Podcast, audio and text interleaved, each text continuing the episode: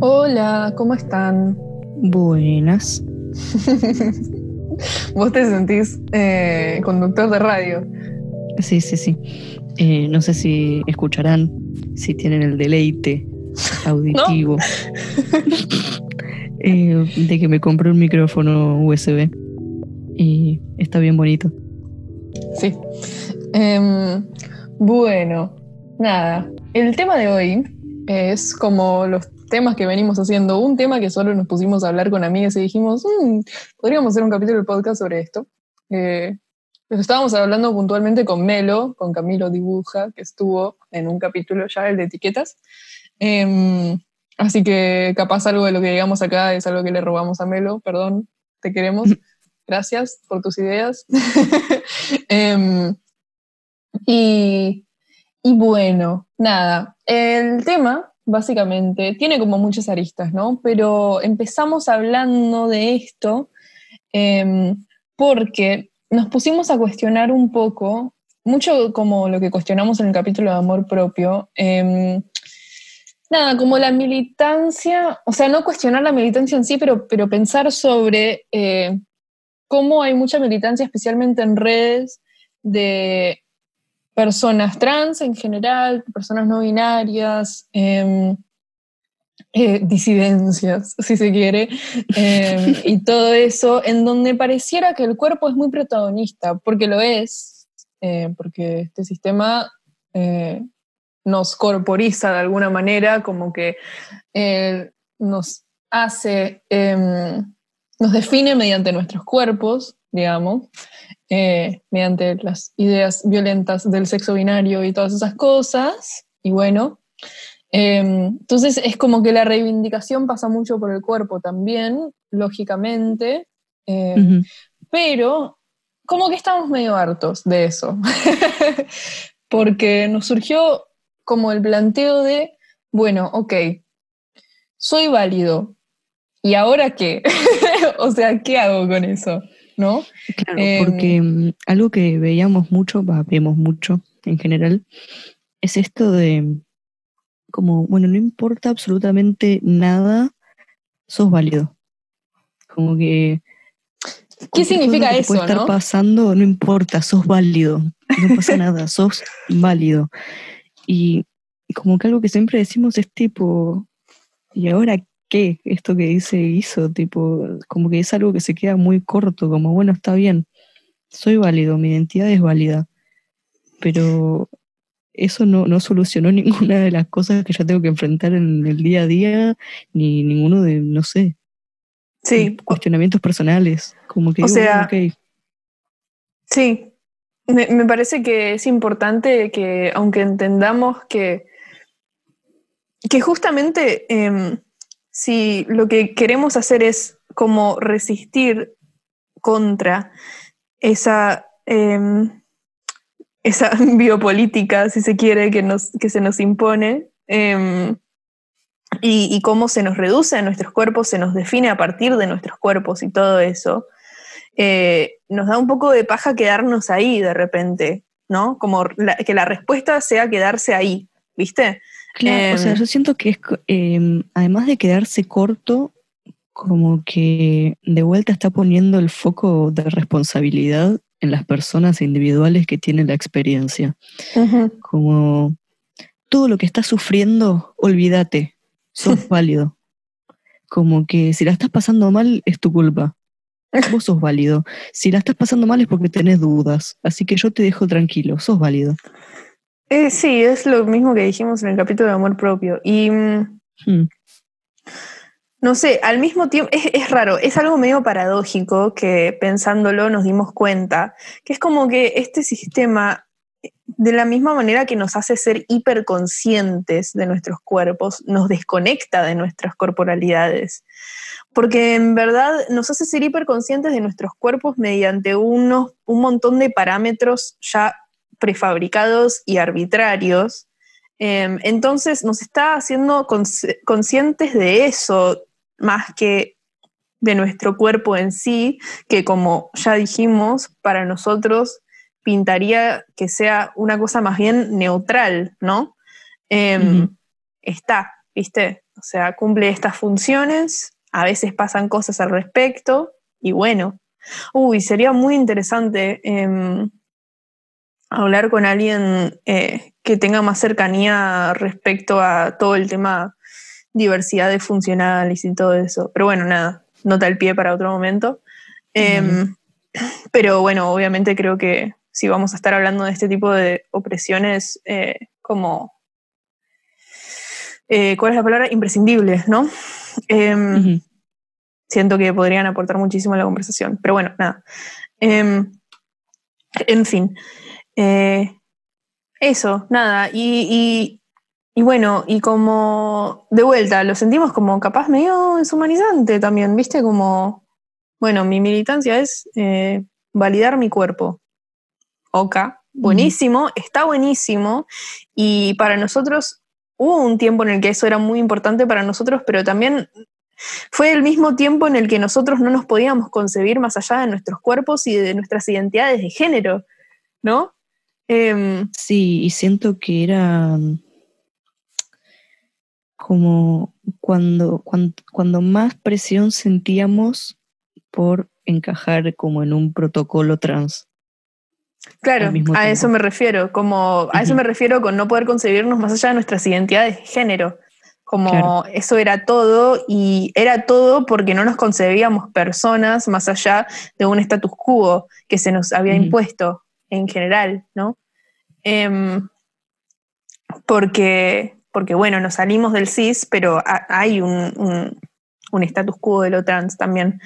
Em, que, que más allá de la lista de, bueno, tenés que hacer esto, esto y esto, yo creo que lo que más reina es esto de que la persona trans no es persona más allá de su identidad trans, eh, digamos, o, de su vivencia trans, ¿no? Claro, sí, esto que decimos de que de repente se define toda la identidad de, una persona por su identidad de género, cuando es tipo el 1% de lo que conforma todo lo que es una persona. Claro. Pero bueno, esto, esto que estabas diciendo, como que justamente se nos hace hiperconscientes al respecto, si bien eh, termina siendo no una parte mayoritaria de nuestra identidad, se le termina poniendo foco porque se nos hace hiperconscientes al respecto, porque en base a eso sufrimos diferentes violencias, tanto por nuestras identidades como por nuestras corporalidades. Sí, a ver, para, de repente me, me, me, me voy a atajar porque lo que estoy diciendo suena muy del, del Radfem, que dice que la opresión es meramente por lo corpóreo. No, claramente no.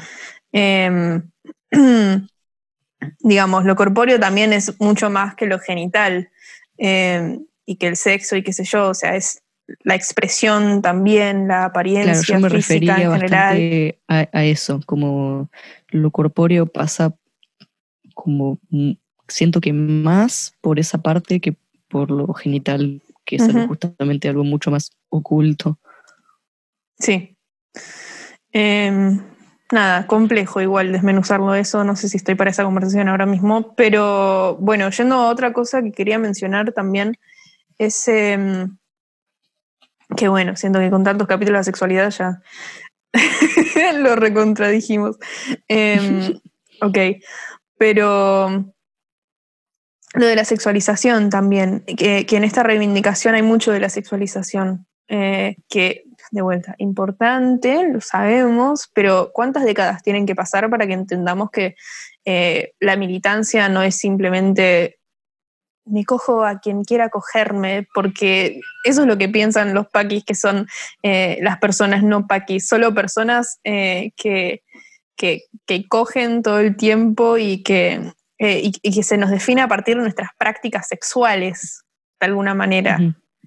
Como eso, y, definirse a partir de las prácticas sexuales de UNE a mí me resulta algo medio retrógrado, ¿no? Y es que también como que se busca esa validez desde ese lado, como justamente el soy válido. Eh, soy válido en tanto soy deseable. Claro. Entonces, eh, si vos ejerces eso, te estás validando. Claro, pero mi respuesta a eso es, yo soy deseable porque existo, o sea, soy deseable en tanto existo. No, no, no, me hace falta sexualizarme para eh, plantearme como sujeto deseable, ¿no? Eso capaz es cosa mía, ¿no? Pero digo, lo planteo. no, no, claro, o sea, yo lo que estoy diciendo es que siento que, se da de esa manera por esta razón. Sí, sí, re, completamente. Y nada, siento que he visto muchas veces em, que, que mucha de la validación de las personas sobre, sobre esto de ser deseable y demás eh, también pasa como, a ver, ¿cómo, lo pongo?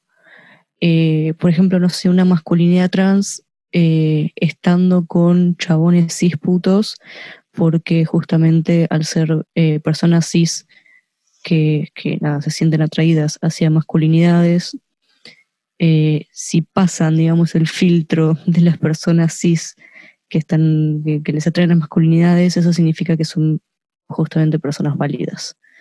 Como que te em, validan tu identidad de género. Claro, exactamente. Y y no sé, y siento que, como que vuelve a esto que, estábamos diciendo antes de... A ver, se me fue el hilo, se me fue el hilo. Eh, sí, como como reducirte de alguna manera a eso, ¿no? Y condicionarte por eso. Que, ah, todos estamos condicionados por esto, o sea no, o sea, no pretendemos plantearnos desde un lugar de superioridad moral o, que estamos exentos de algo de esto. Estaba pensando justo en aclarar eso, como que mm. no es que estoy haciendo necesariamente una crítica, como diciendo esto está mal, porque justamente no, no, no sé si es que le encuentro un aspecto negativo, así como, che, esto hay que cambiarlo porque está mal, sino que justamente...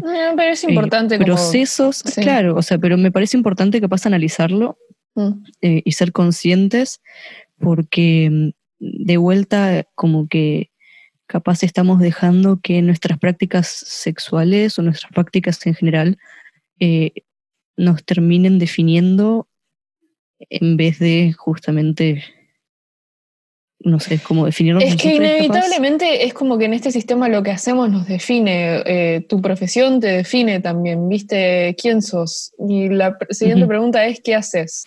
Y soy contador, soy artista, soy no sé qué.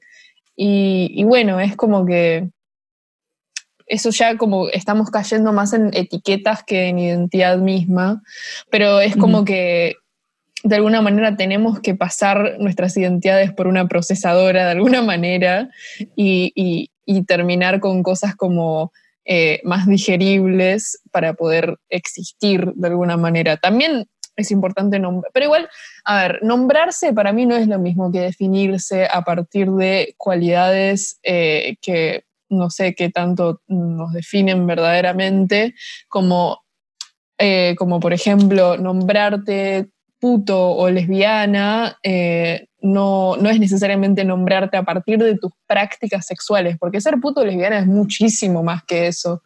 Eh, bueno, para algunas personas no, eh, ya es como una experiencia bastante personal, supongo, pero para mí va más allá, no sé. Sí, totalmente, sí, para mí también. bueno, nada, cosas que ya hemos hablado, como por ejemplo en el capítulo de etiquetas, que hablamos de que justamente llega un punto en el que la etiqueta trasciende capaz su, categoría de etiqueta mm. eh, y pasa a ser también como una manera de visibilizar diferentes cosas que sufrimos en base a cómo se nos socializa, no solo un, no sé, yo me manejo de esta manera, así que me etiqueto así. Mm. Sí. Em, Sí, por otro lado, algo que... Mm, ay, volviendo a lo del cuerpo, ¿no? Em, no sé, siento que las iniciativas de como representación de los cuerpos ya a esta altura están lavadísimos. Eh, es como figurita repetida, ¿viste? Somos figuritas ya. Siento que son eso, ¿viste? Eh, los dibujos o, o imágenes eh, así como de cuerpos no normados, pero que igual siempre están medio normados ahí. Em, de algún modo u otro. Eh, estaba pensando eso. Que, no sé qué tanto, o sea, sí, sigamos, o sea, sigamos haciéndolo obvio, buenísimo, pero como perfiles enteros de eso, ¿viste? Em, y, y no sé, y, no sé, y, va a ser necesario como seguir rompiendo los cánones de belleza y todo eso, y, pero lo que pasa es que no sé si yo personalmente quisiera dedicarme personalmente a, a trascender más y más y más los límites de los cánones de belleza. Creo que es importante que lo hagamos, pero tiene que ser un aspecto, ¿viste? Como no, el todo. Em, porque, y además, cuando eso se deja a cargo de una persona, sea, no sé, fotógrafo o ilustrador o qué sé yo, esa persona, o sea, yo he visto gente que pasan 10 años hasta que se da cuenta de que todos sus modelos son blancos o que todos sus modelos son flacos o cosas así, ¿viste? Em, y siempre queda alguien afuera de alguna manera. Y obvio, vamos a seguir haciendo lo necesario para que esa persona quede representada y que todos los cuerpos eh, estén representados de alguna manera, pero, pero no sé, es como esto de vuelta. Y una vez que ya lo está, una vez que ya te ves representada en algún lugar, eh, una vez que ya te dicen, sos válide, ¿y ahora qué? ¿Viste? De vuelta. Em, es que ¿qué, hago con eso? Un poco, siento que un poco se termina reduciendo como a, a ver cuántos cuerpos visibilizaste. Sí, sí, sí, sí, sí. Es em, como. Y, es como que justamente pierde esto que, estamos tratando como de plantear de la neutralidad, como que justamente no los estás tratando como, eh, como cuerpos neutros mm. y como justamente equitativos, iguales entre sí.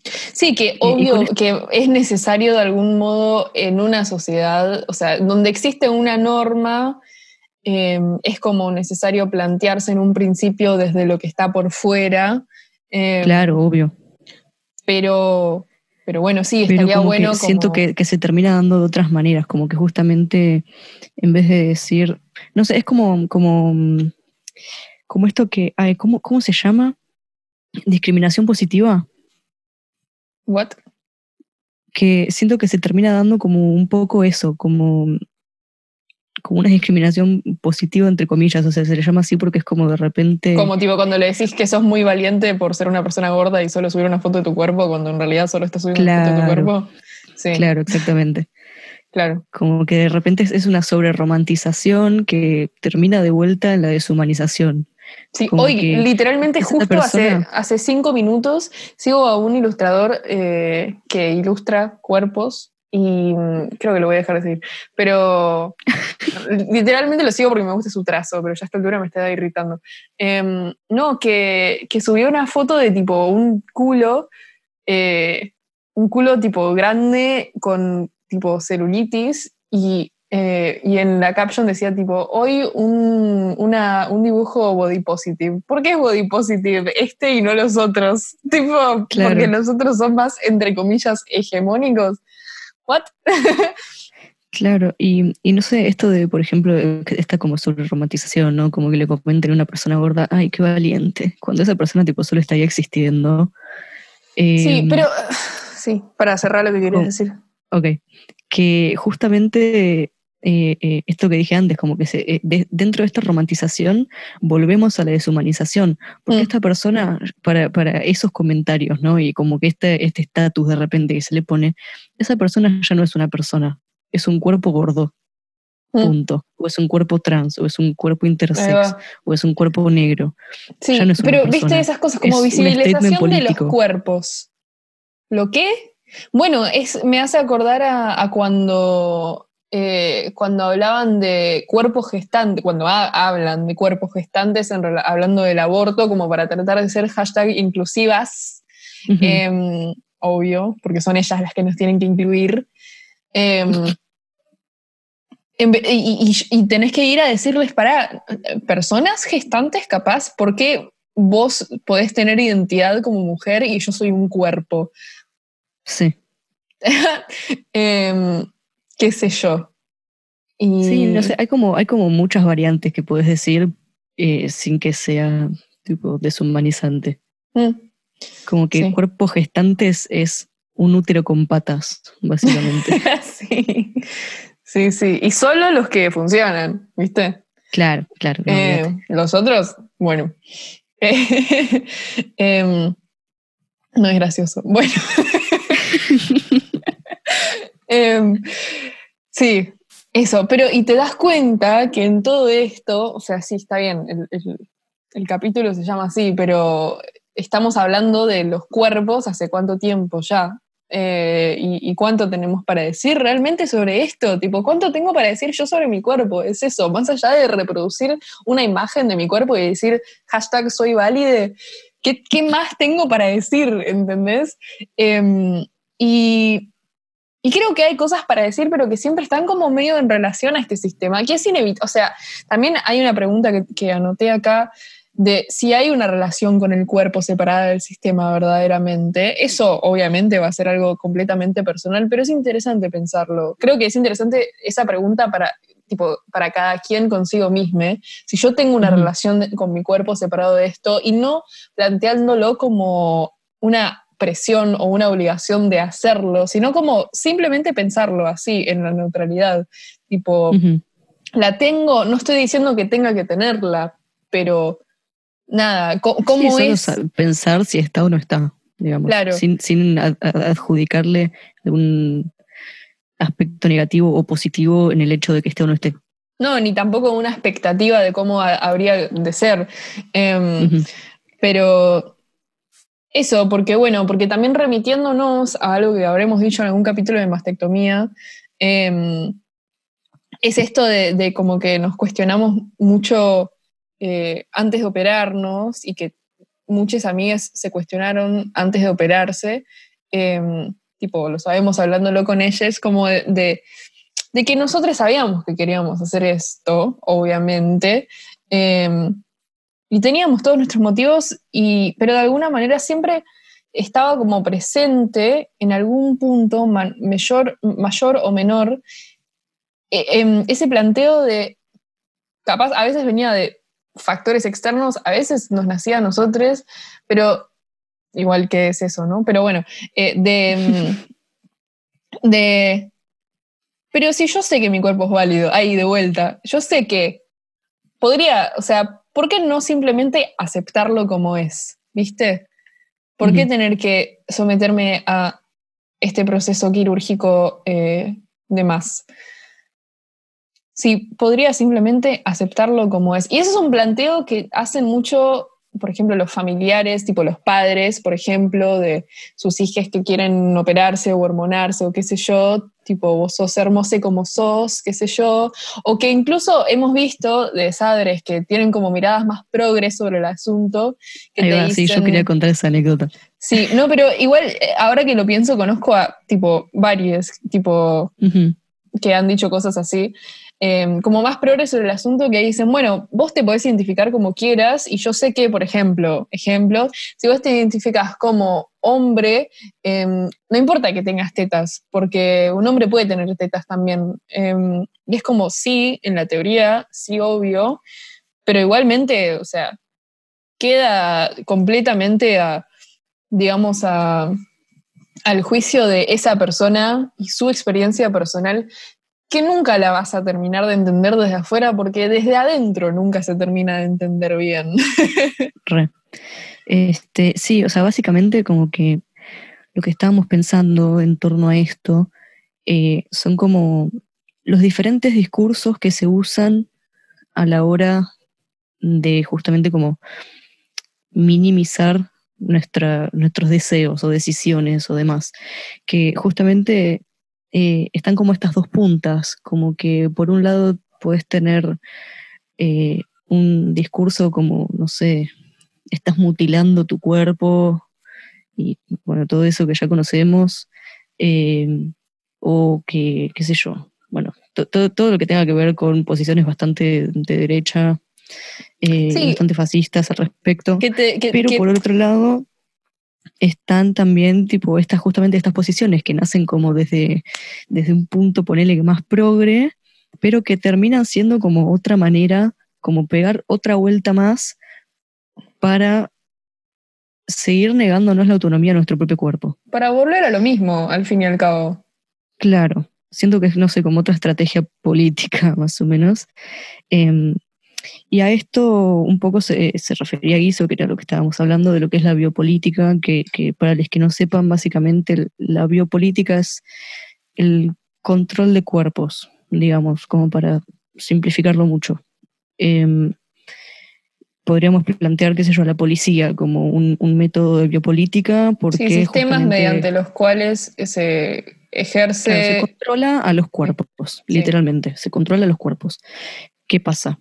Eh, justamente hay biopolíticas más marcadas en ciertas personas que en otras, como podríamos nombrar personas intersex o justamente personas trans, que mm. históricamente se les niega autonomía por sobre su propio cuerpo como si no fuesen sujetos capaces de decidir por sobre mm. su propio cuerpo, en base mm. a todo lo que es el sistema médico, una patologización, sí.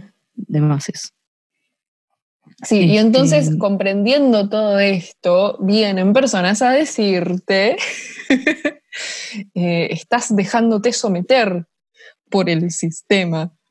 Claro, a mí algo que me dijeron mucho, que en su momento me volvió loco, tipo realmente como que enloquecí, entré en, en un espiral de confusión profundo antes de operarme, que es que me, me, empezaron a decir esto, justamente personas tipo muy cercanas a mí, que supuestamente súper, tipo, piola políticamente, ponele, eh, me empezó a decir, vos no es que te querés operar, es que la biopolítica de este sistema te lavó el cerebro y sentís que te querés operar sentís que, no sé, tu cuerpo está incorrecto, alguna wea así. Yo no pensaba que mi cuerpo estaba incorrecto, pero mm. me lo plantearon así. No, te lo dije, plantearon mmm. como, como diciéndote, eh, es que está demasiado metido en tu cerebro y aunque vos entiendas todos estos conceptos, no te lo podés sacar de encima porque evidentemente claro. estás accionando en función de esto. Claro, y yo ahí dije, puta madre, ¿será así? ¿Estoy haciendo esto? tipo, tengo que, que, que, chequear toda la construcción de mi psique, esa identidad, para encontrar si esto efectivamente es así. Que eh, igualmente es algo que yo, o sea, no voy a, no sé, estoy asumiendo cosas, pero asumo que ya hiciste, o sea, en tu propio proceso personal, yo estoy seguro de que ya pensaste todas esas cosas a tu propia manera. Sí, o sea, como para que venga alguien dije, a decirte, uh, no lo hiciste, tipo. Claro, bueno, sí fue un gaslight tremendo. Sí. Eh, pero, pero dije, uff, tipo, no sé, esta persona tan cercana a mí, de repente que me, no sé, capaz tiene algo, entendió algo que yo no. No, y eh, es que, es que cuando, cuando yo escuché eso, yo le dije a esta persona, y si fuese así, ¿cuál hay? tipo, al fin y al cabo, qué sé yo, está en esa, está en esta, está tomando esta decisión que es importante, tiene noción de la magnitud del asunto. Porque nadie que elige operarse no tiene noción de la magnitud del asunto. No sé, como, eh, digamos, no es que sos una persona eh, que no tiene no sé, que jurídicamente no puede tomar decisiones autónomas, tipo, uh -huh. eras mayor de edad, eh, tu psiquis, bueno, igual eso también se puso en cuestión, pero bueno, nadie está regia de psiquis, la verdad. Eh, sí, sí, yo tipo estaba por decir, bueno, neurotípico. Pero, mm. pero tampoco es que, bueno, nada, eh, no vamos a cuantificar estas cosas, pero, pero eso, como, ¿y cuál hay, viste? Como, qué sé yo, si esto en este momento él considera que es lo mejor para su integridad mental, física, todo, y bueno, qué sé yo, si se arrepienta es Spoiler, problema de él. Lo fue. Obvio que lo fue, pero al fin y al cabo, si te arrepentías iba a ser problema tuyo, ¿viste? Y, pero encima, y... no sé, como que Ah, no sé. Y obvio que, como... o sea, si te importa una persona, no querés que tome una decisión de la que se va a arrepentir. Bueno, pero tampoco es para tanto, ¿viste? Tipo, no sé. No, claro, o sea, como lo que yo pienso es, si por ejemplo, teniendo tetas, yo ya la pasaba mal con ese hecho, ¿no? Claro. Y ponerle que con, si pues me operaba y me arrepentía, ¿no? No, O sea, es que cualquiera de las dos la pasaba mal. Entonces, Claro. ¿qué verga importa si me Sí, o no? es que es eso, como ya está, es como no tenés nada que perder de alguna manera. Pero Claro. además, Mis tetas. bueno, pero dale, el cacho de carne. Em, ¿qué iba- no, me arrepiento. Y no, claro. Con sí. mis tetas. Es que en realidad el planteo es más bien, em, no, claro, el planteo no es tipo te vas a arrepentir porque te vas a arrepentir de tipo de que no tenés tetas, de que no sé qué. No, em, sino más bien es como, bueno, vos la estás pasando mal en general y, se, y vos pensás, porque esto es, o sea, es cierto eh, que sucede mucho como en el imaginario trans de que una vez que vos te puedas, por ejemplo, operar o hormonar o qué sé yo, se te van a solucionar todos los problemas y vas a ser feliz. De la nada, así como, y entonces es como que se supone que vos, como cualquier otra persona trans que se quiera operar, por ejemplo, está adjudicándole todos sus problemas a esto, cuando en realidad, o sea, creo que es una lectura demasiado simplificada sobre el asunto, ¿no? Esa. Como Sí. que, eh, eh, o sea, hay evidencia empírica, que es gracias a esta evidencia empírica que hoy tenemos, por ejemplo, la identidad de género, em, que, que sabemos que no es que te va a solucionar todos los problemas, pero sí es verdad que, que, que en general ayuda bastante con el bienestar general. A mí y me también- bastante. Claro, y a mí lo que me pasó también fue que una vez que de alguna manera me lo saqué de encima, eso, pude tener como de alguna manera la integridad mental para afrontar otras cosas que tenía que afrontar, ¿no? Claro, o como sea, que yo sentía que es eso era como, como algo que, eso, como me tenía que sacar de encima para poder eh, enfrentar más bien otros problemas, porque me, Claro, me- me irrumpía mi cotidianeidad. Claro, o sea, definitivamente ocupa un espacio en nuestra cabeza, es algo que está presente, pero no necesariamente el 100%. Va, no sé, también claramente depende de cada persona y cuál sea la vivencia eh, de cada persona, pero qué sé yo, yo en esa época antes de operarme iba a terapia y, y una sola vez toqué el tema, como Mm. que yo hablaba otras cosas, tipo, Mm. realmente no era toda mi, mi no eran ni todos mis problemas, ni todas mis preocupaciones, ni, ni un montón de cosas. Como que hay otras cosas que pasan en paralelo. Sí, y para mí fue importante, eh, como es esto, como de vuelta, lo que decimos siempre, de alguna manera negociar con esta sociedad rancia para poder vivir un poquito más cómodamente. Y entonces una vez que hicimos ese pacto con el diablo, si se quiere, eh, una vez que hicimos eso, por ejemplo, yo pienso mucho menos en mi identidad de género desde que me operé en general, ¿viste? Eh, salvo situaciones en donde se me obliga a pensar en eso, eh, pero no sé, mirándome al espejo, vistiéndome, eh, estando con amigas, estando con, con personas cercanas, estando en intimidad, no pienso en esas cosas, ¿entendés? Cuando antes capaz, sí, capaz mucho más. Y, y eso para mí es un súper lujo de alguna manera, tipo, es increíble para mí poder pensar en otras cosas y pensarme a mí más íntegramente, ¿viste? Em. Y, y también, no sé, qué sé yo, bueno, para, ya creo que se súper entendió este punto. Em, Queremos ventilar, déjennos. ¿ok? ¿Para qué hacemos Pero- un podcast si no? no sé. Y también es, eh, volviendo a algo que, que- que mencioné al principio, como de que hay algo medio paradójico de que tenemos que ser hiperconscientes del cuerpo, pero al mismo tiempo tenemos una súper desconexión con el cuerpo. Em, pienso en esto como, ¿cuál será la relación con el cuerpo que puede existir por fuera del sistema? ¿Existe? Em, yo, sí, yo pienso que capaz en algún punto sí. Em, me van a mandar a leer, ya estoy, estoy anticipando cómo me mandan a leer a Foucault. Eh, em, yo igual cuando hablo de esto no estoy pensando en Foucault, estoy pensando en tipo hippies y personas que militan con su útero. Me imaginé tipo un útero con un cartelito. Literalmente, sí. Bueno, y Em, y nada, y, pienso también en el BDSM y, pienso que, que, sí, que es interesante pensar la relación con el cuerpo em, capaz de manera más consciente, porque también hay como una gran falta de presencia, que con la falta de presencia falta también presencia con el cuerpo mismo, ¿no? Es como algo con lo que siento que luchamos mucho todos. Em, esto se habla mucho en el, en el ámbito de la fotografía respecto al autorretrato.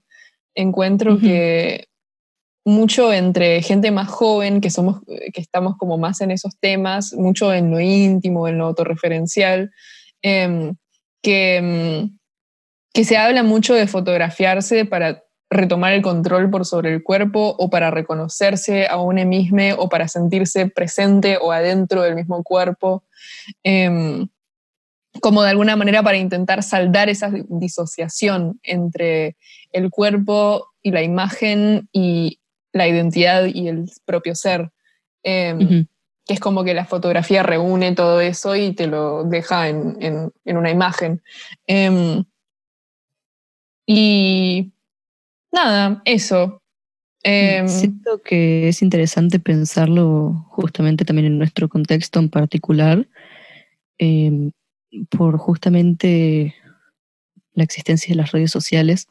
Claro, sí. Eh, como que justamente incluso dentro de nuestra intimidad, por ejemplo, podemos estar en las cuatro paredes de nuestro cuarto, pero si estamos en una red social, prácticamente no estamos como en un espacio íntimo, estamos justamente en una, situación social, si se, le dice así. Hay gente que le dice en la extimidad, claro, lo extimo a eso. Em, em, entonces, como que me parece, me parece que, está bueno pensar eso, eh, porque encontramos una manera de ni siquiera estar solos con, soles con nosotros mismos eh, ni cuando estamos soles con nosotros mismos. Mm. Em, Pero de alguna manera sí también, porque ¿dónde termina el yo y empieza el leotre o la mirada del otro? Es interesante eso también. Em, como capaz, yo he encontrado, más que nada en este contexto de cuarentena, pandemia, que es importante cultivar ese espacio íntimo aparte de las redes sociales, aparte de la mirada del otro y demás, Em, Para que tengo que sacar a la gata que se está enfilando en la alfombra. Bueno. Em, mientras eh, cierro la idea. Pero, pero nada, entre eso y, y también como es importante, y también es importante, em, nada, entender que también nos construimos a partir de la mirada del otro en algún punto. Eh, como todo existiendo al mismo tiempo y, que ese espacio también es un espacio que es inevitable y que, capaz se puede tratar de cultivar también de alguna manera ahí dentro. Em, como hacerlo más ameno o pensarlo más conscientemente, no sé. Em, y, y, bueno, y entonces yo, yo siento que diría que todo lo que estamos diciendo es la respuesta a ese soy válido ahora que. Es, tipo, ahora que tres puntos, todo lo que venimos diciendo. Este es el ahora que. puede ser, puede ser, está bueno. Tipo, ya está, o sea, ya entendimos que somos válidos. Bueno, ¿qué estamos pensando después de eso? No a partir de eso, no tipo, después de eso, después del soy válido. Em, sí, porque, porque es cierto, o sea, el antes eh, implicaría una invalidación de algo íntegro que nos conforma, de algo inevitable también, y entonces, bueno, capaz es medio complicado em, navegar la vida de esa manera, pero, pero bueno, como que sentamos una base fundamental y ahora que, bueno, ah, no sé, lo vemos, charlemos. Mm, sí, estoy de acuerdo. Em, y bueno, nada, eso, como siento que, en esta conversación estoy como abriendo muchas preguntas que siento que personas muy distintas em, podrían aportar. Así que si tienen algo para decir, obvio, envíennos. Ah, igual. Es que encima. Sé, las notificaciones del, ah, perdón, las notificaciones de los mensajes de Instagram están como medio insoportables, como que no nos avisan, así que si, si tardamos en responder es por, es por eso, perdón. Nada, cierro paréntesis. este, que siento que realmente la conversación se puede ir para cualquier tipo de arista, como que puede ser muy, mm. muy interesante, como, no sé, justamente esto que vos planteabas, por ejemplo, el BSM, que no sé si lo desarrollaste en algún capítulo, pero cuando me lo contaste a mí me pareció que estaba buenísimo. Este, después, no sé, estoy pensando en cuando hablamos con Luna, que nos hablaba eh, sobre... Para ahora estoy pensando si lo desarrollé en algún capítulo. Creo que no, creo que solo lo hablé en el conversatorio que hicimos sobre ah, Bueno, ahora, ahora, te doy el espacio y lo desarrollas porque me parece que estaba bueno. Dale. Este, después, no sé, como que me remite a, cuando charlamos con Luna sobre performance y los cuerpos en la performance y cuándo es alguna performance y cuándo no, y no sé, un montón de cosas que me, parece que eso toca mil aristas y puede ser muy interesante. Estaría muy bueno, como, sí. no sé, seguir desarrollando. Sí, es como, pero esto, quiero em, como volver a, a mencionar esto de que si bien el cuerpo es algo que te abre mil aristas de cosas eh, a desarrollar, también esto como... Pero por otros lados, que, no somos nuestros cuerpos, ¿viste? Que, que, la representación no, es lo, no, es no lo es todo, de alguna manera. Es polémico lo que estoy diciendo, igual, la representación no lo es todo. ¿Qué pensamos sobre eso? Hmm. Un poco sí, siento que por ahí lo es todo en un, como dije, como en una etapa de cada uno o en un momento, capaz lo es todo en ciertos momentos de nuestras vidas, no lo quiero plantear como etapas porque no sé si es algo lineal, pero a veces sí necesitamos eso y también necesitamos poder em, poder irnos de eso, poder entender que en muchos momentos no lo es todo, en muchos momentos otras cosas lo son todo. Em, no sé, que, es importante que esté cuando lo necesitamos, pero... Claro, em, pero como que siento que, como que capaz se podría hacer esta división, como estábamos planteando antes, de eh, como, como no me, acuerdo qué palabras usamos, pero bueno, como el existir en el afuera y el existir en el adentro, si existen mm. como cosas separadas, si hay una o la otra, si son lo mismo. Eh, siento que la representación eh, como que viene a ser útil justamente en el afuera, eh, que es lo que nos permite movernos más cómodamente en el afuera, en, en mm. sociedad, porque justamente en base a cómo se nos lee, cómo, se nos trata, cómo te ven, te tratan, mira lo que, la, que tiró Mirta. Em, muy inteligente, Mirta. Filósofa, ¿eh? Este, Pensadora. Nada, bueno, como te ven, te tratan, ¿viste? Y, y siento que, que, esa representación justamente como que nos puede abrir ciertas puertas en el afuera, pero que después en el adentro capaz no tiene tanta relevancia. Mm. es complejo lo que estás planteando, porque lo afuera es lo de adentro y lo de adentro es lo de afuera también. O sea, mm. sí, pero como que también está, como viste lo, que, lo que, de lo que siempre me quejo, como que están los afueras que nosotros elegimos Sí. Como los afueras de los círculos que nos armamos, que son esos. esos sí, lo más consciente versus lo más impuesto, capaz. Claro, como que son los afueras más afines al adentro, eso que nosotros elegimos, versus los afueras que son tipo ir al banco o ir a, no sé, tipo cursar, ir a trabajar. Mm. Eh, que esos son afueras definitivamente que no elegimos tanto. sí, como que elegimos afueras, hermoso. Sí, elegimos hasta qué punto eso nos define también. Claro. Creo que eso es importante. Como eh, que no someternos a una ah, posición de eso, de sometimiento en donde el afuera siempre nos está definiendo.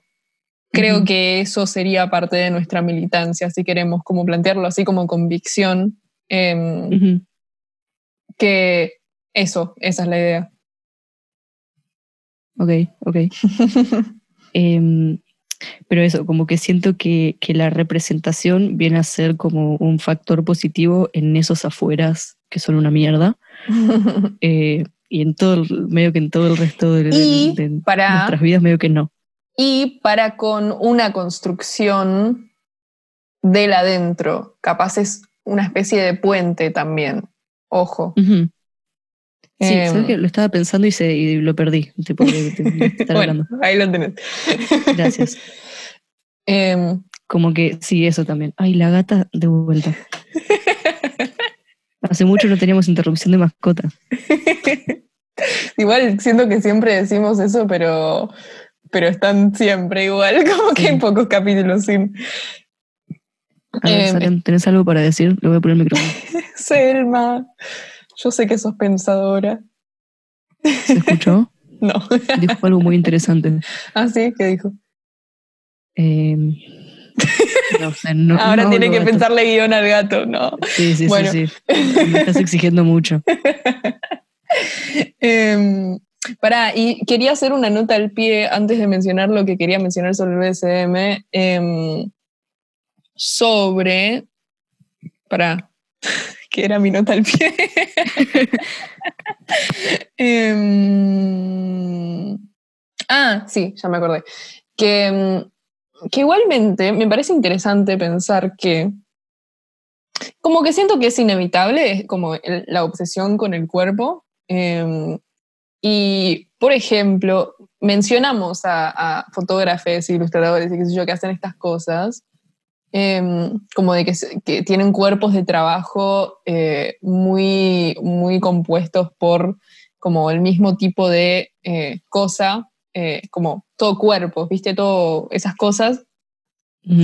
Y ahí me parece que es importante y es interesante la pregunta de por qué, para qué y para quién estoy haciendo esto.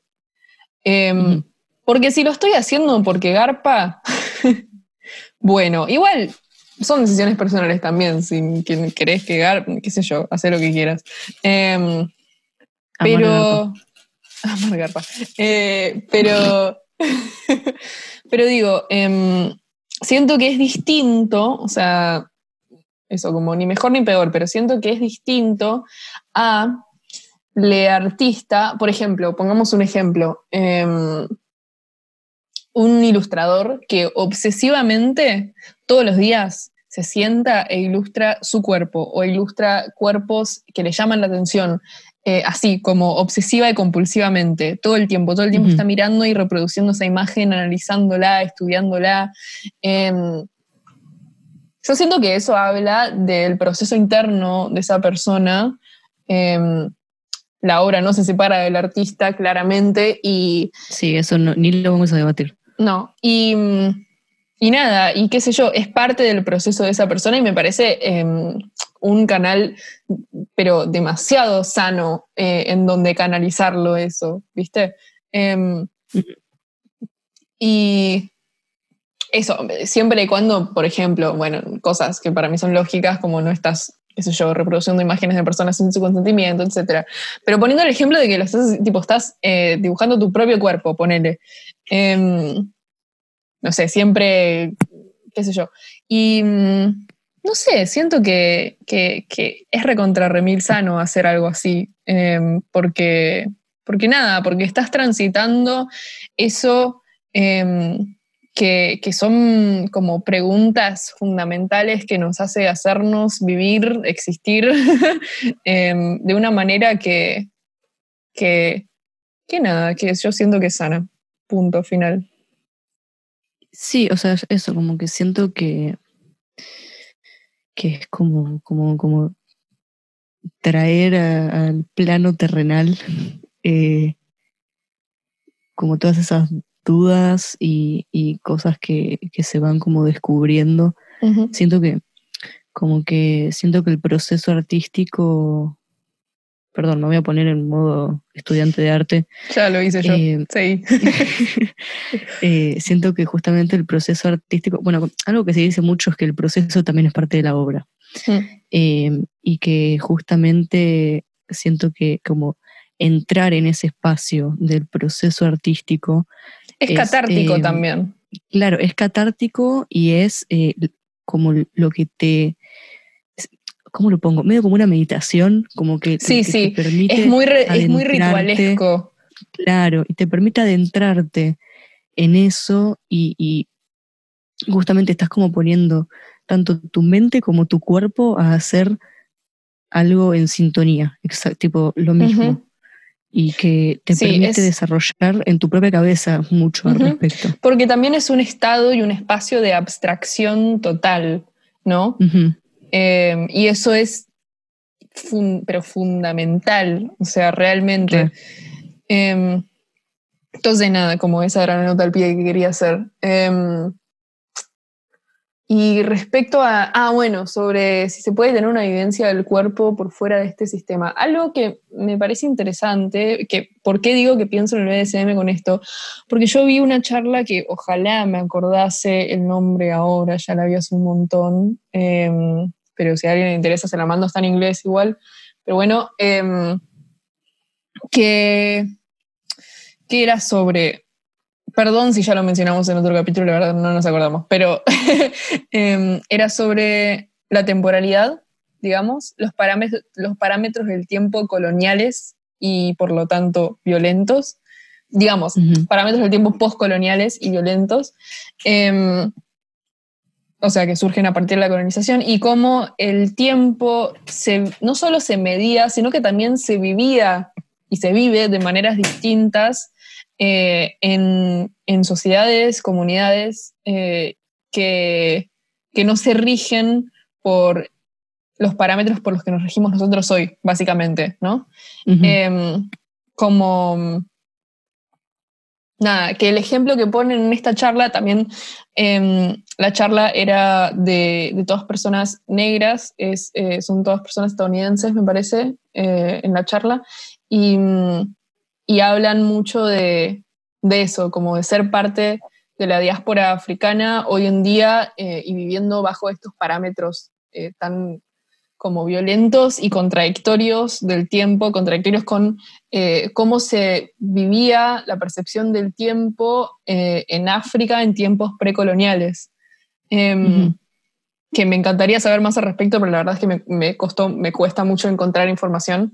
Em, pero nada, y, y entonces mencionan un estereotipo sobre que mm, hay, hay como, yo no, no sabía de esto, pero hay un estereotipo en Estados Unidos, eh, o supongo que en el mundo, eh, que dicen que como que las personas, es muy racista lo que estoy por decir, claro, eh, que las personas negras eh, se ri- eh, como que siempre llegan tarde, ¿no? Ese es el estereotipo, que siempre llegan tarde, entonces como que tienen sus propios tiempos. Eh, y, como el estereotipo es, tenés que decirles eh, que todo empieza una hora antes para que no lleguen tarde, no sé qué. Bueno, eso. Em, y entonces hacen un linkeo entre este estereotipo, obviamente racista, generalizador, estúpido, etcétera.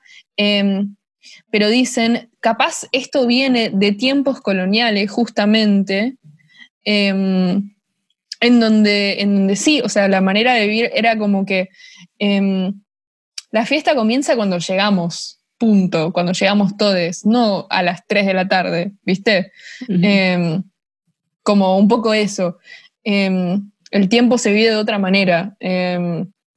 Y, y nada, y, ha- y habla una persona em, sobre prácticas BSM y habla de un concepto que para mí lo tendría, yo siempre digo lo mismo, para mí tendría que estudiar la, neu- la neurociencia, pero obviamente que a la neurociencia le chupa un huevo em, y no le sirve de nada,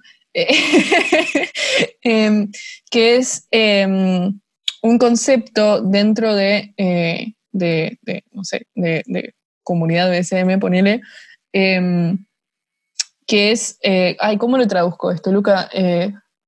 En, in- en- Vos en sos el traductor, no yo. es como el, eh, como el headspace, se dice, está el headspace, el subspace, más puntualmente estaban hablando de eso. Básicamente, tr- traduciendo la idea, eh, que O cuando... sea, creo que si lo traducís, eh, no me sale, bueno, ahora no tengo yo la palabra. Eh, si lo traducís directamente queda bien igual, como que se entiende porque acá... Sí, es como un espacio mental, digamos. Eso, es el espacio mental. Sí. Em, nada, en donde es difícil explicar y también, eh, nada, es difícil explicar porque la verdad es que solamente se, surgió a partir de las personas que lo vivían, ¿viste? Y cada quien también tiene una forma medio distinta de explicarlo, pero generalizando mucho y desde una persona que la verdad es que no estoy súper informado al respecto, pero esto he leído al respecto y me parece muy interesante, em, es como un espacio en el que vos entras y salís, ¿no? Em, y mientras estás ahí adentro, es como que sentís como que estás medio flotando en el tiempo y en el espacio, ¿viste? Y cada quien eh, reacciona de maneras diferentes. Em, o sea, esto sucede obviamente durante algún tipo de práctica BSM, que puede ser una infinidad de cosas, eh, no me voy a meter en eso, em, pero eso nada, y que ahí adentro se percibe el tiempo de otra manera. Em, completamente de otra manera. De la misma manera que, no sé, yo percibo el tiempo de otra manera cuando me pongo a tocar un instrumento o a hacer un dibujo. Em, es, como un estado de abstracción y, eso iba a decir, siento que es un estado de trance, básicamente. Sí, esa era la palabra, ahí va. Em, es como una cosa medio así. Claro, y esto mismo que, que estaba hablando sobre el proceso creativo, por ejemplo, eh, son como todos espacios de, trance y como de, siento que de sintonía corporal y mental. Sí, claro. Y, por eso siempre se habla de que es muy importante que cuando salís de ese estado, sea, primero que si estás con otra persona presente, em, tener como plena confianza en esa persona como para, porque estás en un estado muy vulnerable también, ¿viste? Estás como percibiendo todo de otra manera y, no sabes qué puede surgir ahí. Hay gente que, no sé, que llora o se ríe o, pueden pasar un montón de cosas. Em, y, nada, tenés que estar en un espacio seguro, inevitablemente. Em, y, también se habla mucho de que cuando salís de ese, estado necesitas como algún tipo de, cuidado em, y, atención así como atenta em, de tu bienestar como para poder de vuelta como bajarte a tierra de alguna manera. Em, y nada, porque me digo que salís y no entendés nada. Sí, claro. Que esto, el otro día eh, lo, lo relacioné con estaba hablando con eh, Melanie, que estuvo en dos capítulos ya, em, que me estaba hablando sobre cuando, cuando baja del escenario está como en un estado muy vulnerable, me dijo. Em, mm. Porque sí, ah, porque... Bueno, eso también, sí. Sí. Que cuando, eso, cuando estás en un, arriba de un escenario haciendo un show, em, nada, como que es todo, no sé, es como toda otra experiencia, sí, como muy de trance también. Eh, como que entras en, otra y, también hay como otra percepción del tiempo y todo, y que cuando bajás es como nada, que no entendés nada. sí, em, definitivamente. Encima yo siento, al menos a mí, ¿no? Yo como que me pongo muy nervioso siempre antes de hacer algo en vivo. Eh, siento como una descarga de adrenalina tipo También. terrible. Sí, obviamente. eso, sí. como Obviamente todo lo que estoy, lo que estamos diciendo tiene que ver con cosas, por eso te dije lo de la neurociencia, em, tiene, o sea, tiene que ver con cosas físicas que tienen un sentido como científico, si se quiere. Em, obvio que recontra sí. Em, pero nada, eso. Eh, volviendo a. Bueno, sí, nada, esto lo menciono por esto, por pensar justamente la relación con el cuerpo, que se podría pensar en esto como que el cuerpo tampoco es algo aislado de nada, o sea, el cuerpo como lo vivimos y como lo percibimos em, está ligado a eh, nuestros pensamientos, mm, lo sensorial, eh, el ambiente, un montón de cosas. Entonces es como parte de todo también el cuerpo y por eso creo que es importante como sentirse presente en el cuerpo, porque sentirse presente en el cuerpo es sentirse presente eh, íntegramente en general, ¿no? Em, y por eso me jode tanto, así como haciendo un giro 360, em, volviendo al mismo punto, em, por eso me jode tanto que, que reduzcamos la, la corporalidad de tal manera. Que se reduzca la corporalidad a una imagen o una representación de, em, o, qué sé yo, viste, esas cosas. Em, espero que de repente, perdón, algo de lo que dijimos. Nada que ver. Sí, yo creo que sí, creo que estamos desarrollando bien. Eh, de repente me acordé, em, ¿te acordás el otro día que te mandé una charla de Lucrecia Martel? Sí, no la vi. no sé si la viste, pero como que al principio de la charla ella en un momento se pone a hablar de, de lo que es como el sonido y mm. qué, tan, eh, qué tanto influye el sonido eh, más allá de lo que es tipo una obra audiovisual, digamos, ¿no? Tipo, cómo se experimenta el sonido como en el cuerpo. Mm. Y, ella empieza a, a, como a hacer como un paralelismo de lo que es como sumergirse en el agua porque es como algo mm. envolvente. Y cuando vos te sumergís en el agua, eh, justamente vos como que es algo que pasa por todo el cuerpo, no solo por lo que es tipo, qué sé yo, eh, a lo que alcancen a escuchar tus oídos. Mm. Vos ahora con todo tu cuerpo sabés qué está pasando en todo el espacio, básicamente, en todo lo que te rodea. Si cae algo a dos metros de distancia en el agua, vos lo vas a sentir, ya sea por vibración o porque lo escuchás. Em, y no sé, me parece súper interesante porque siento que, que en esos momentos como de presencia, hmm. eh, tanto corporal como mental, ¿no? Como esta sintonía que estamos diciendo, eh, yo siento que es un poco eso. Obvio, totalmente. Eh, y, y no sé, me parece como muy interesante eso que dice ella. Y esto es un paréntesis, ¿no? Pero qué importante, ¿no? Desligar lo sensorial de lo sexual. Mm, definitivamente, sí. Y poder hacerlo. Yo creo que es muy difícil eso. Em, y eso también es falta de presencia para mí. Em, a mí me pasa que, bueno, sí, ventilando, em, a mí me pasa que que yo soy una persona muy sensible en todo sentido y especialmente en tipo lo, sensorial, eh, como que recibo los estímulos sensoriales de una manera intensísima. Em, y a mí me, me sucedía mucho, y no sé si capaz todavía me sucede, la verdad es que no, indagué mucho al respecto, em, que me sucedía mucho de que yo recibía estos estímulos y eran como muy envolventes y muy intensísimos y yo no sabía qué mierda hacer con esto. Y, si estaba con una persona eh, en un plano íntimo, no necesariamente sexual, em, era como que yo no sabía, como que era como, ¿y qué hago con esto? ¿Qué puedo hacer con esto?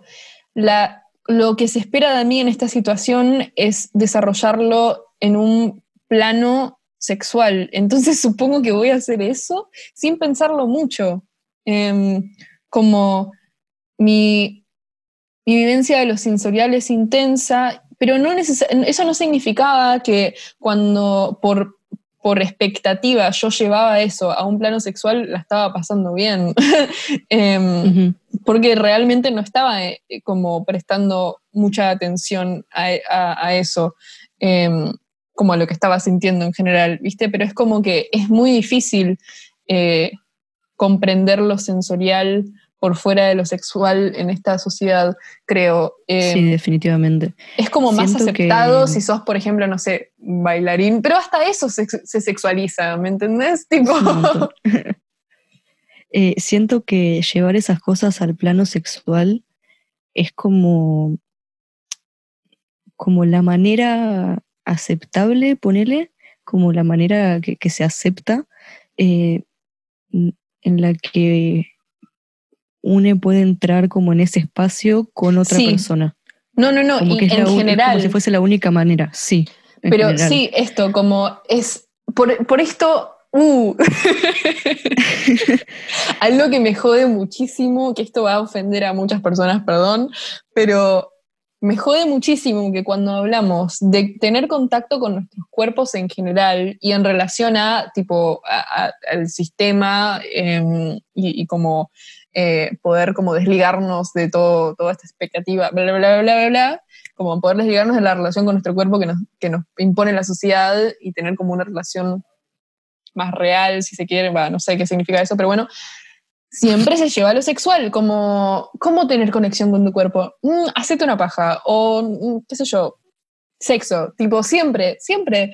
Y es como, pero, pero la conexión con el cuerpo y con lo sensorial, para mí, tiene que poder ir eh, en, muchos aspectos más allá de eso, como esto que decís, poder eh, sentirte envuelte por un cuerpo de agua, por ejemplo, em, por el aire. A mí me pasa que, cuando yo me siento presente, em, de repente siento que tengo todos los sentidos como agudizados de alguna manera.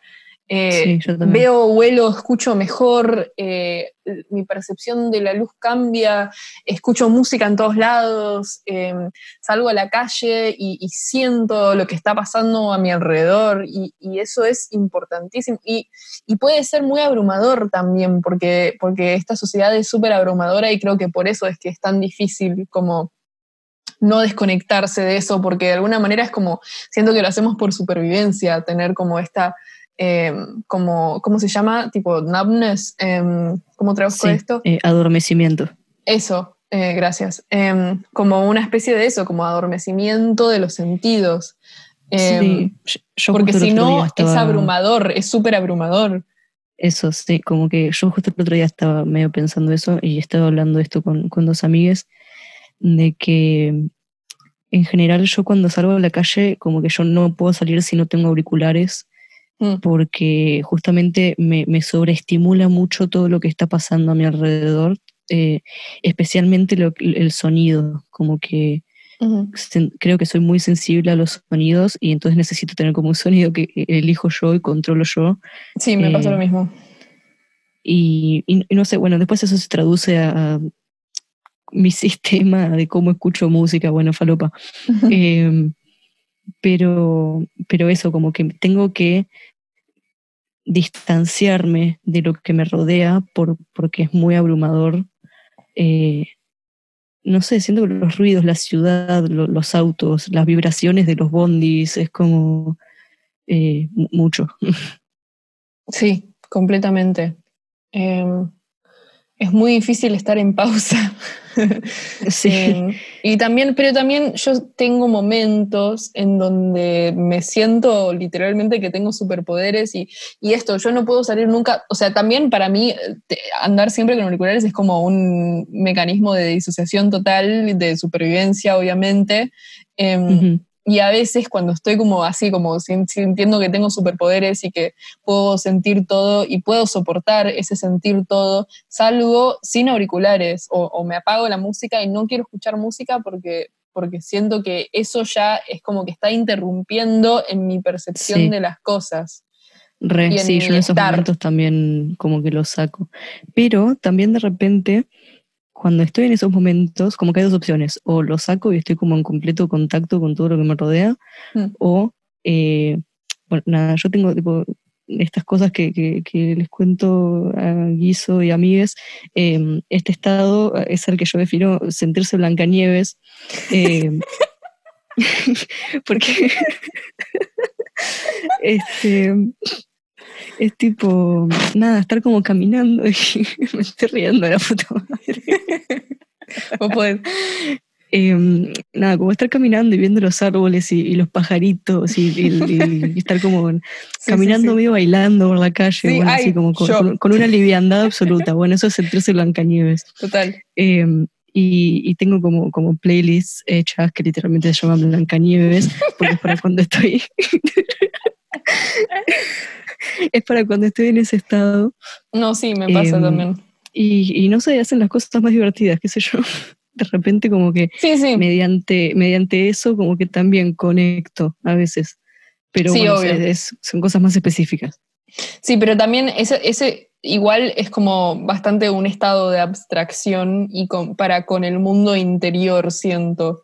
Em, y a veces simplemente estoy como para existir presente en, como sentirme yo parte de todo lo que me rodea, no solo eh, como ser yo, este ente flotante en su mundito interior em, que, no sé, navega. Em, bueno, falopa, nos fuimos del carajo. Em, pero, pero bueno, nada. Pero bueno, qué sé yo, teníamos ganas de hablar hoy. Sí, sí, parece que sí. Em, siento que tocamos un millón de temas, así que si alguien escucha esto y tiene ganas de que desarrollemos en algo de todo lo que dijimos, díganos porfa y hacemos otro capítulo dedicado y, y- Sí, porque creo que, que la verdad nos explayamos un montón y, y tenemos como muchos puntos a desarrollar. Entonces, si nos dan un, un palito para pisarlo, vamos a hacer. Sí. Em, bueno, igual la desventaja de este trance en el que nos metimos haciendo esto es que em, ahora no sé cómo mierda hacer el cierre, tipo, no me acuerdo de todas las cosas que tenemos que decir. Ya me acuerdo porque ya lo tengo automatizado. Dale, Queen. Eh, primero que nada, tenemos una playlist muy hermosa, muy bella, le dedicamos mucho tiempo, son siete horas de música. Si quieren estar. Blancanieves, hay temas para estar Blancanieves. Igual eh, la música, la música Blancanieves de cada uno es muy distinta, así que hay algo para todos. Sí, no, mi, para, no, yo creo que mi Blancanieves y tu Blancanieves podrían convivir, ¿eh? O sea, mi Blancanieves no es Sophie, No, no, claro. eh, ni post-punk ruso, pero No, mi Bueno, Blancanieves es, es música como más sentida, creo. Eh, podría ser tipo desde pop hasta jazz, hasta blues, pero tiene que ser música hecha como con mucho feeling. Em. Y eso. mi Blancanieves es creo que un poco más liviano. Sí, tiene que ser liviana igual, ¿eh? Tiene que ser liviano. Ok, ok, ok. Porque si de repente me tiras un Aquanaru, digo, mm, no, No. es mucho, es mucho, No. es mucho. Es mucho. Tiene que ser light.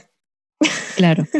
Eh, bueno, tenemos una playlist, hay muchos, muchos géneros. Si no les gusta algo que están escuchando, pispeen más para eh, adelante porque van a encontrar cualquier cantidad de géneros. Eh, la premisa de esa playlist es que no haya protagonismo de hombres cis blancos.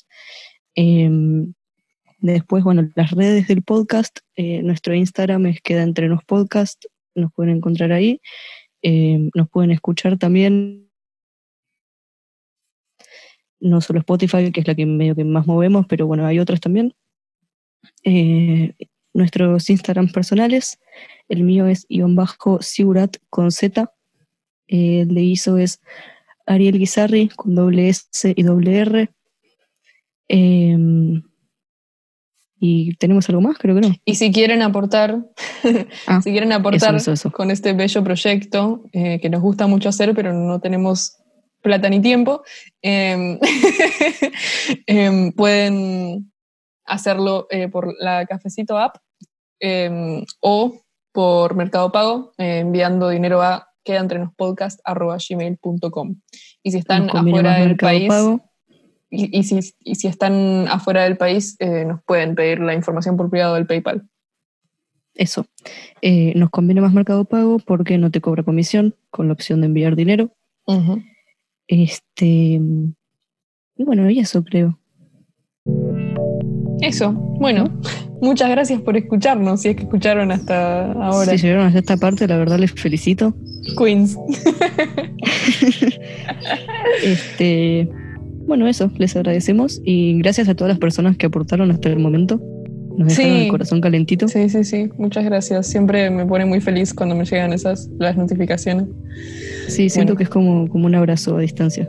Sí, que si no, igual si no tienen la posibilidad de hacerlo, no pasa absolutamente nada. No, Eh, abrazos a distancia se dan de muchas maneras distintas. Eh, así que nada, no todo es dinero, pero bueno, eh, etcétera. Em, Así que bueno, chao. nos despedimos.